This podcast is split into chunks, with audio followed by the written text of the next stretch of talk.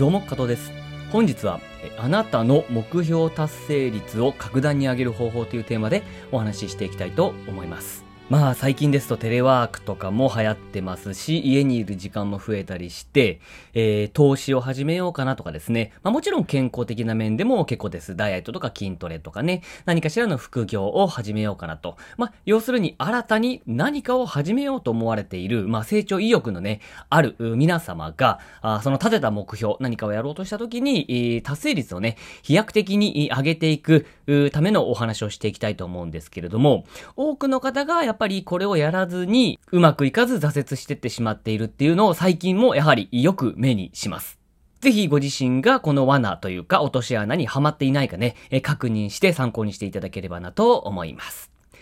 では、えー、何かを始めようと思った時に、真っ先にやるべきことっていうのがあるんですけれども、皆さんは何だと思いますか？新しく何かを始めようと思った時に、まずやるべきことですね。もちろん、えー、いろいろあるとは思うんですけれども、例えばの具体的な例として、えー、最近私にご連絡をいただいて、トレードを習い始める方が、まあ、毎月4、5人ほどいます。もちろん全く全員初心者様っていう形になるんですけれども、えー、そういう方がですね、えー、最初に念を押して伝えているのに、やっぱり生活がね、えー、こううまく作れていかないと。時間が取れたり取れなかったりする。まあ当然時間が取れたり取れなかったり、まあ要するに取り組めたり取り組めなかったりすると結果っていうものが、まあ出づらくなるし、結果が出るまでの期間っていうものも長期化してしまいますよね。で、長期化すると何が問題かっていうと、一番の問題になってくる、えー、モチベーションっていうところに、えー、影響が出てしまうというところですね。そしてやっぱりそこで、えー、どうしてうまくいかないんだろうとか悩んでしまうと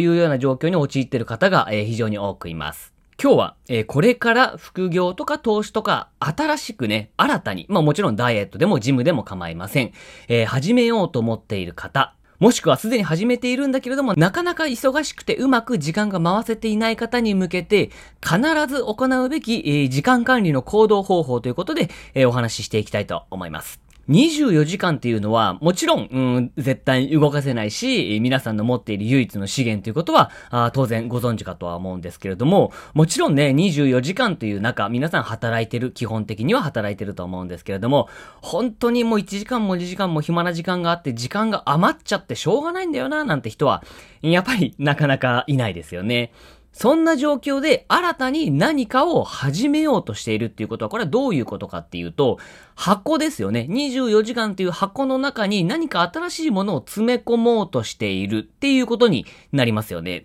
なので、必ずやらなきゃいけないことっていうのは、大きく分けて2つありまして、1つ目が、まず24時間っていうものを視覚的に一度整理してみることっていうことになります。これは棒グラフでも円グラフでも何でもいいんですけれども、メモ帳でも、パソコンのノートとかでもいいんですけれども、自分が24時間を何に使っているのかっていうのを簡単でいいので書き出して、えー、ざっくりまずは作ってみてください。まあこれはね、えー、非常に簡単なんですけれども、ここからが本題に入っていくんですが、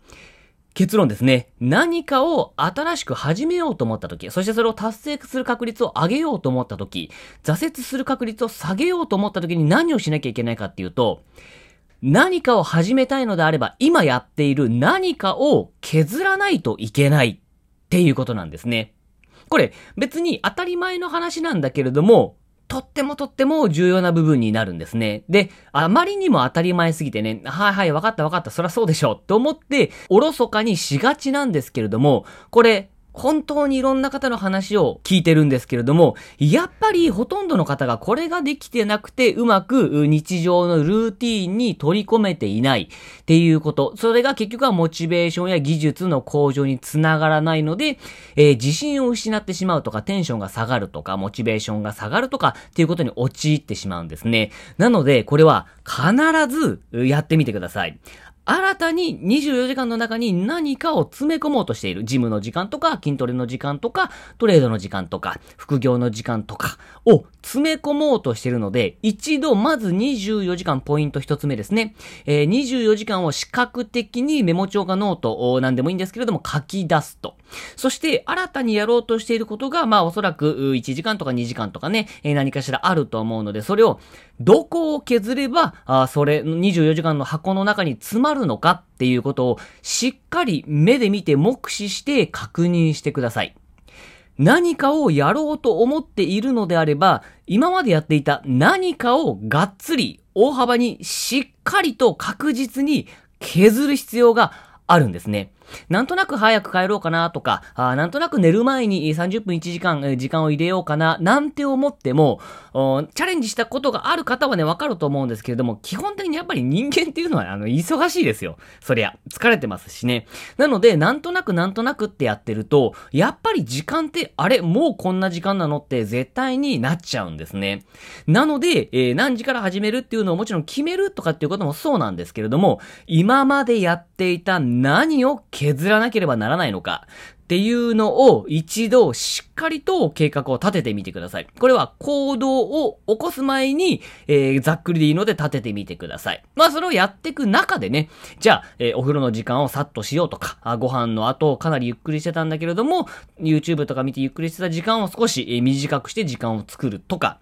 まあもちろん睡眠時間を少し削るとか、寝る時間を30分遅くするとか、ね、え、あとは移動時間使う。もちろんいろんな方法があるとは思うんだけれども、何をしていたののかを把握する。そしてどこを削るとどのぐらいの時間が生まれるのか。これをやらないと本当に時間っていうのは生まれないんですね。時間っていうのは作るっていう意識が強烈にないと生み出せないんですね。